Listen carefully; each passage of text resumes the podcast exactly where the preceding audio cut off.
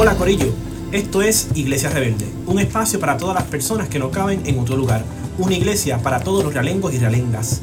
Oye, acompáñanos en este espacio abierto y libre de criterios de exclusión. Proponemos un diálogo distanciado de las doctrinas y dogmas que desplazan a la mayoría, pues Dios no es religioso ni cristiano, y esto es para ti que me escuchas.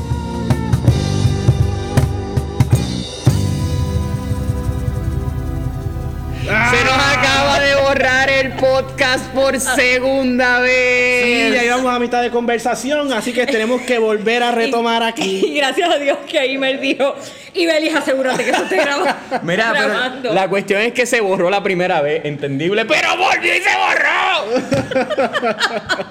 Así que nuevamente vamos a estar aquí repitiendo lo que ya nos dijimos a nosotros, para ustedes, pero que no se grabó. No, pero por lo menos la cuarta sí ya lo escuchó. Exacto. Ay, La cuarta sí ya lo escuchó, así que al menos tenemos uno, un, un radio oyente, un radio escucha. Escuchó.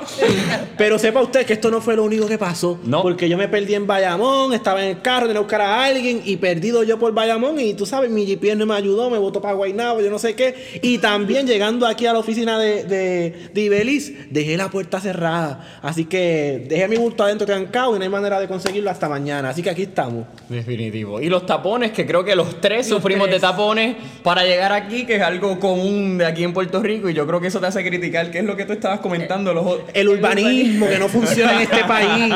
Y yo sé que hay buenos geógrafos que me están escuchando ahora. Así que hay que hacer algo con este país y arreglar la planificación y la estrategia de cómo hay grandes espacios urbanos y, ¡ah! y eso. Así que hay que Ay, Ya, mijo. ya, ya, relájate. Mijo, por eso es que para los tiempos de antes nada de eso existía y no había tapones. Por eso es que yo prefiero, tú sabes, estar en los tiempos de antes. Pero hoy. Viejo. De Jorotongo viejo, mija. Eh, a rayo.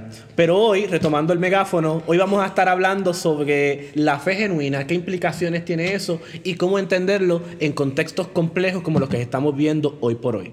Entiéndase, por ejemplo, cómo podemos enfrentar nuestra fe cuando muchos dicen que hay que tener fe, que hay que sentirse bien, que hay que decir que estamos en victoria, y esta fe así que parece que es como de Superman frente a los tapones. ¿Cómo entonces frente a momentos tan difíciles que, por ejemplo, nosotros hemos estado pasando, y creo que algo común para ustedes que nos están escuchando, frente a los tapones, decir, espérate, ¿cómo es que entonces gente cristiana o gente de distintas religiones me van a decir que esté bien, que me sienta bien, que, que crea que lo puedo hacer, que crea y que tenga fe, y se usa mucho este vocabulario para al fin y al cabo frente a tapones, frente a puertas cerradas, frente a gente que no quiera cooperar, como personas que nos atendieron, no se llame nombre, pero que nos han atendido y que no han querido ayudarnos. Exacto. Este, así que frente a eso, ¿cómo entonces, frente a esos problemas, nosotros podemos tener una fe genuina? Una Exacto. Y lo más fundamental sobre hablar sobre la fe y la fe como acto genuino eh, va dirigida más que todo a esas personas que pueden estar escuchando este podcast y que su proximidad con la fe o su entendido de fe es uno particular, ¿no? De que no, no lo entienden, no han experimentado ese acto. Y dentro del mundo eclesiástico, dentro del mundo no cristiano, siempre hay una idea bien homogénea sobre lo que es la fe. Y la fe es esa convicción, ¿no? De las cosas que no se ven, de las cosas que se esperan, etcétera, etcétera. Así que un poco vamos a explicar en arroz y habichuela eh, qué es la fe y cómo nosotros podemos situarnos con ella desde nuestra particularidad y nuestro contexto como individuo. Y así que le voy a pedir a Ibelis que aborde esa idea. Bueno, pues eh, pensando en la fe y escuchándolos a ustedes hablar, eh, recordé un amigo pastor que siempre cuando habla de la fe dice que la fe no es monolítica y que la fe tiene sus grietas. La manera de yo verlo, de yo interpretar o de yo añadir un poco a eso que él dice es que la fe, la fe es un proceso, la fe no es un producto terminado. Y la fe es, es, es parte de cómo nosotros caminamos como creyentes, es parte de nuestra vida. La fe habrá momentos en que será eh, mucha, habrá momentos en que será menos, habrá momentos en que estaremos como en que le dijo a Jesús, tengo fe, creo, pero ayuda mi incredulidad. Y entonces eso es una paradoja bien grande porque tengo fe, pero no tengo, ayuda a mi incredulidad. Entonces, ¿qué es lo que eso quiere decir? Yo creo que eso nos retrata a nosotros. Esa persona es un espejo donde nosotros mirarnos. A veces lo único que tenemos es la suficiente fe como para abrir la boca y gritarle al Señor y decirle, mira, lo que me está pasando es tan terrible y yo no veo cómo tú estás obrando y yo no puedo ni siquiera estar segura o estar seguro de que tú existes y de que tú eres una realidad, que ahora lo único que yo te puedo pedir es, "M- mira a ver qué tú haces con esta poca fe o mira a ver qué tú haces con mi incredulidad.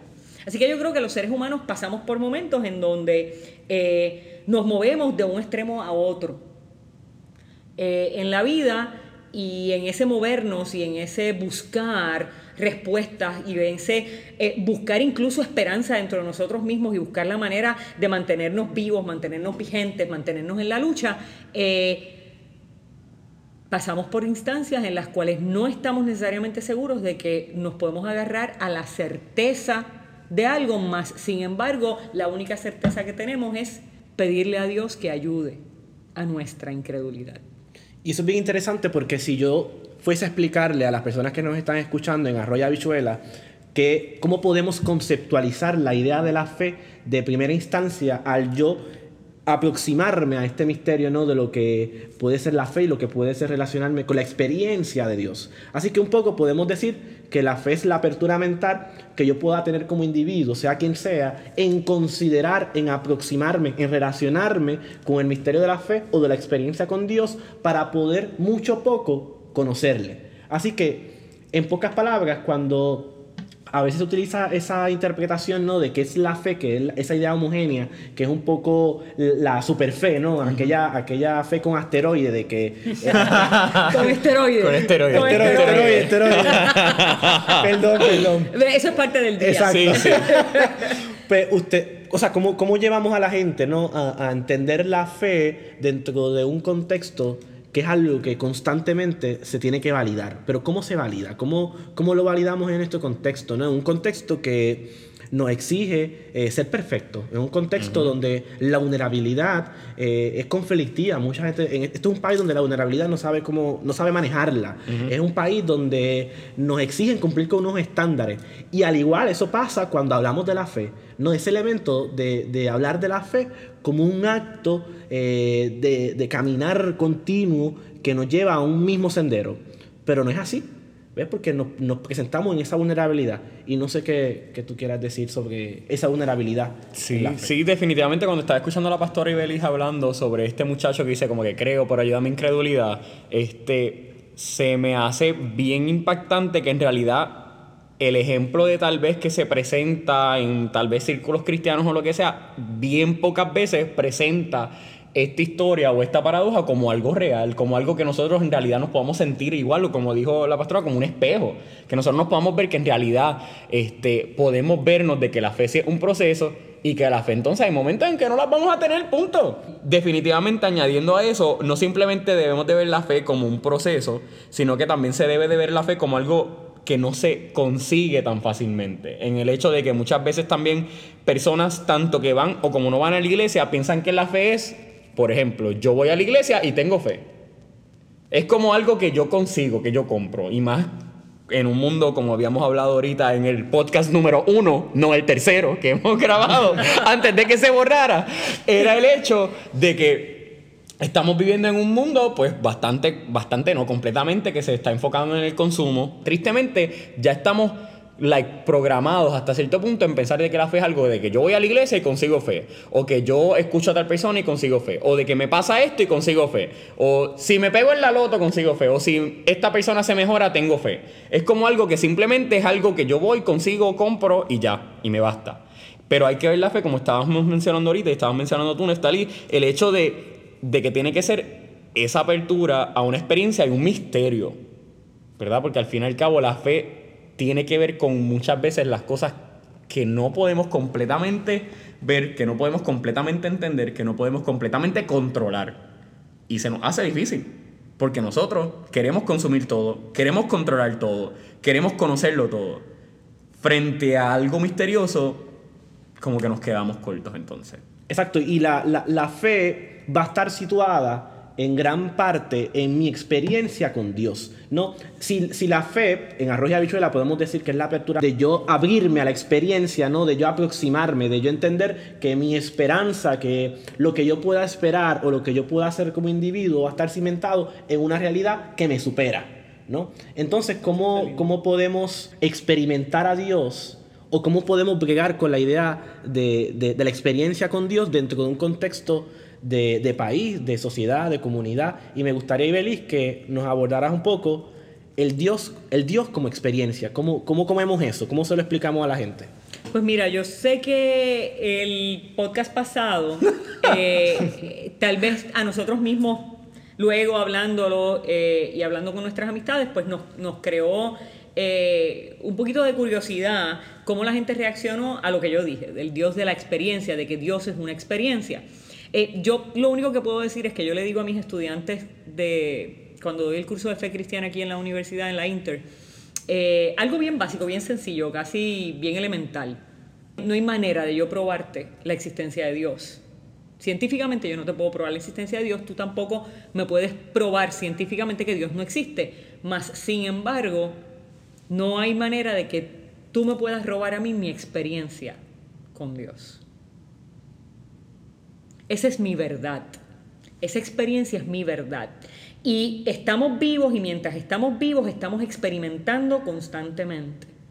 Y el conocimiento, decían los empiristas, se construye a base de la experiencia. Por lo tanto, ¿qué es lo que nos quiere decir eso? Que Dios es parte de nuestra experiencia de vida, Dios es intrínseco a nosotros, en la medida obviamente que nosotros abrimos los ojos a esa realidad divina en medio nuestro y queremos darle la oportunidad de ser parte nuestra y nosotros parte suya también. Eh, en Él vivimos, nos movemos y existimos. Para mí esa es la experiencia. Con Dios y ese es el Dios que es mi experiencia. Y ahí radica mi fe.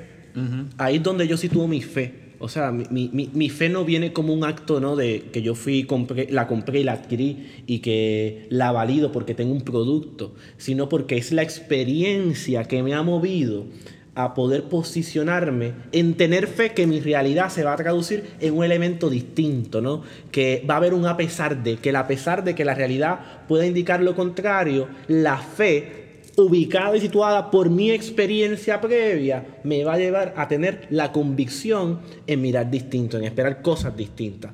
Y yo creo que eso es trascendental. Y yo creo que en tiempos complejos como los que estamos viviendo hoy por hoy, particularmente la realidad de ser puertorriqueño, de, vivir en este mundo de la globalización, la fe se tiene que traducir en ese elemento ¿no? de, de conciliación con la experiencia y mi realidad. ¿No? Y cómo eso posiciona de sobremanera en entender que esta realidad trasciende con la experiencia.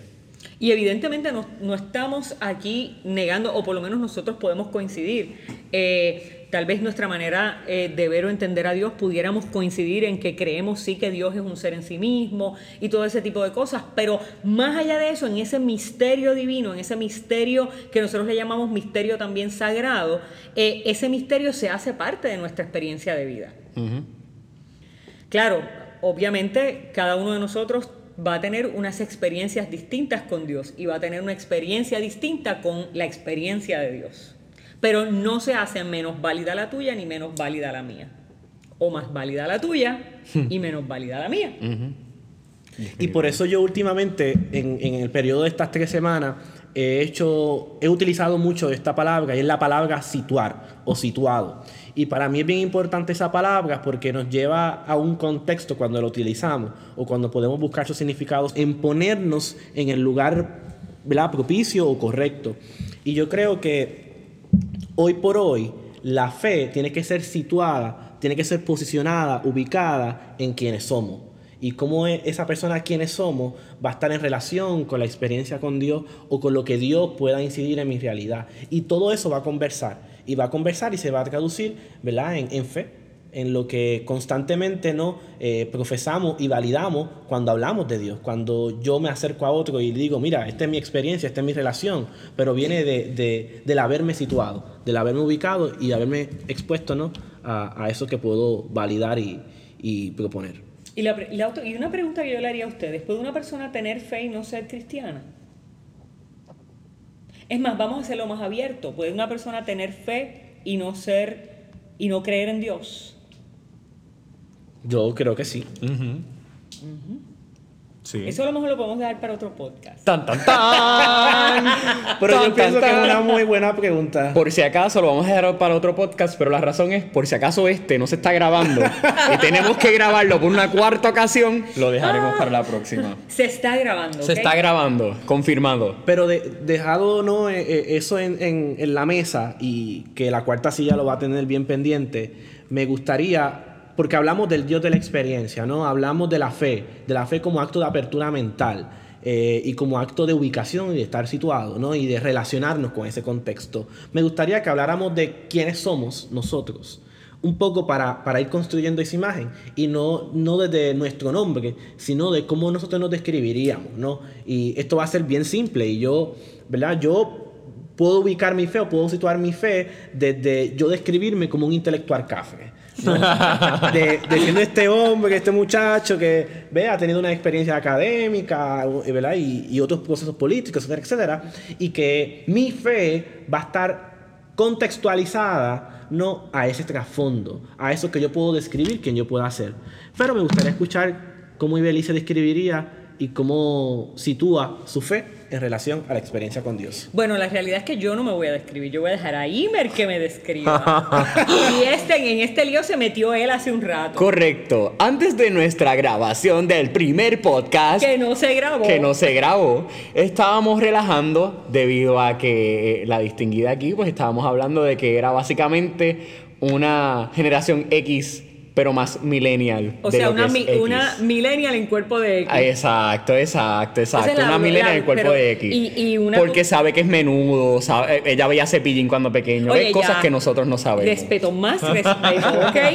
Porque, ¿qué van a pensar? Van a pensar, como ellos no me están viendo, ¿qué es lo que van a pensar? Que tienes un bastón. que Una- ando una con un vieja ahí. bastón, con muchas Cleca, una vieja cleca. arruguitas, con el Pero es que tiene una blanco. pashmina, tiene una pashmina bien, bien Cuando oldie. te vaya a dar frío a ti, no te voy a prestar mi pashmina. Bueno, retomando el megáfono desde aquí, y me, ¿cómo tú te describirías? Pues a, a- a opuesto a Ibeliz, que ella es una millennial, el cuerpo de X, pues yo sería un baby boomer en cuerpo de generación Z. Oh, Dios, Así que yo me, yo, yo me describiría me como un jíbaro, tú sabes, una persona que a pesar de que, de que soy joven o que tengo que 23 años, este, creo que mi experiencia es un poquito más oldie, ¿verdad? Y creo que de la forma en que yo me relaciono, me sitúo con la experiencia de Dios, ah, creo que va más allá de mi edad. So, que no sé por qué, pero así es que yo me describo.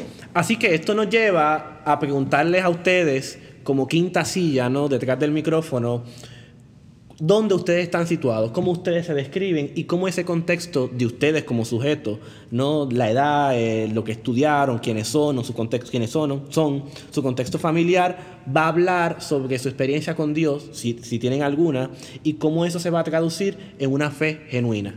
Bueno, pero es que, claro que tienen alguna. No tenerla es una experiencia. ¿Es cierto? Mind blown. Mind blown. No tenerles una experiencia y, Claro. y incluso gente que, entre comillas, tiene experiencias con Dios, pero no tienen una fe genuina. ¿Ah? Explícate eso. ¿Cómo entonces?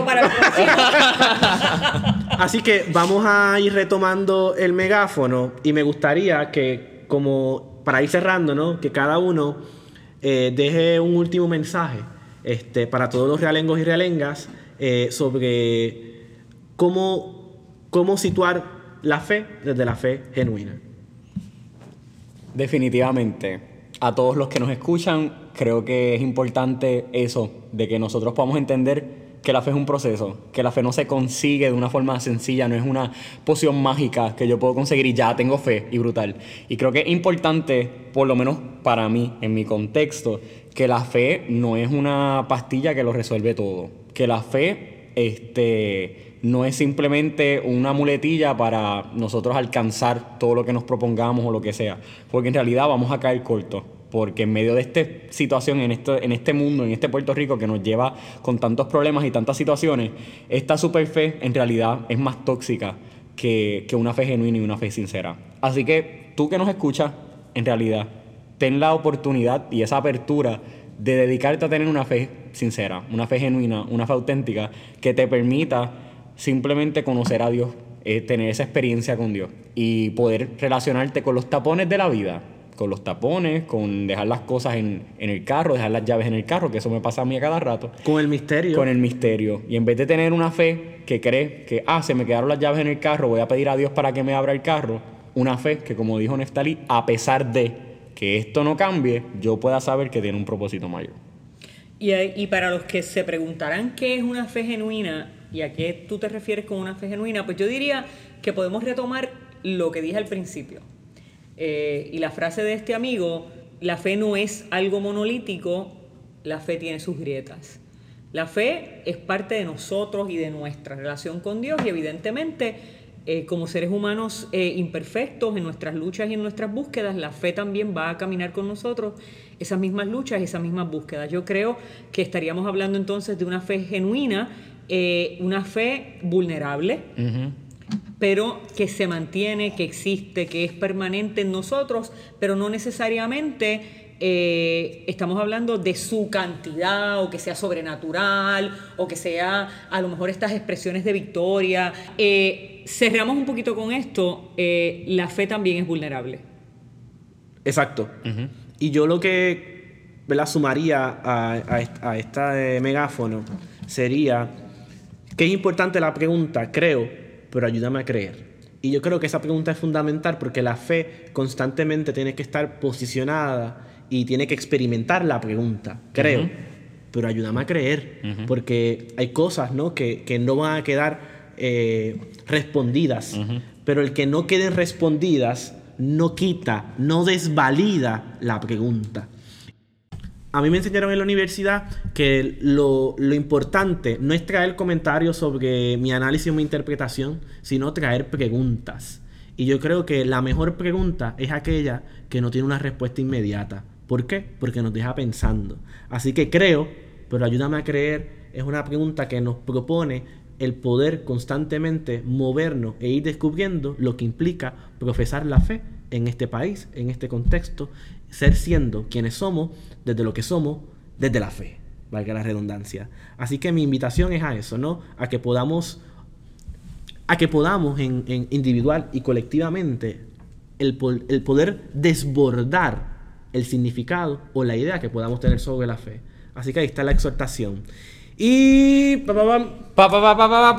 Así que si tienes más dudas sobre esto o quieres compartir, quieres comentar, ustedes saben que ustedes son la quinta silla, no la cuarta, que todavía no la hemos dicho, pero la cuarta está por ahí. Ustedes son la quinta silla de esta conversación. Así que les invitamos, les motivamos, les pedimos, les, les rogamos, no, no, no tanto así, pero aún así les invitamos a que nos dejen sus comentarios, su retroalimentación, su feedback, que ustedes también piensan de la fe genuina, cómo ustedes se han aproximado al Dios y a esta experiencia de Dios y a, esta experiencia de una fe genuina y una fe auténtica. ¿Qué tapones ustedes han atravesado en esta semana? O sea, qué problemas, qué situaciones que han puesto su mirada y su momento en preguntarse, creo, pero ayuda a mi incredulidad. Así que compártanos eso. ¿Y cómo usted lo va a compartir? Bueno, pues usted lo va a hacer de una forma muy sencilla. Usted se va a suscribir. Se va a suscribir en Apple Podcast, se va a suscribir en Spotify, se va a suscribir en Anchor, se va a suscribir en la cosa esa que tienen los Androids, este, Google Play.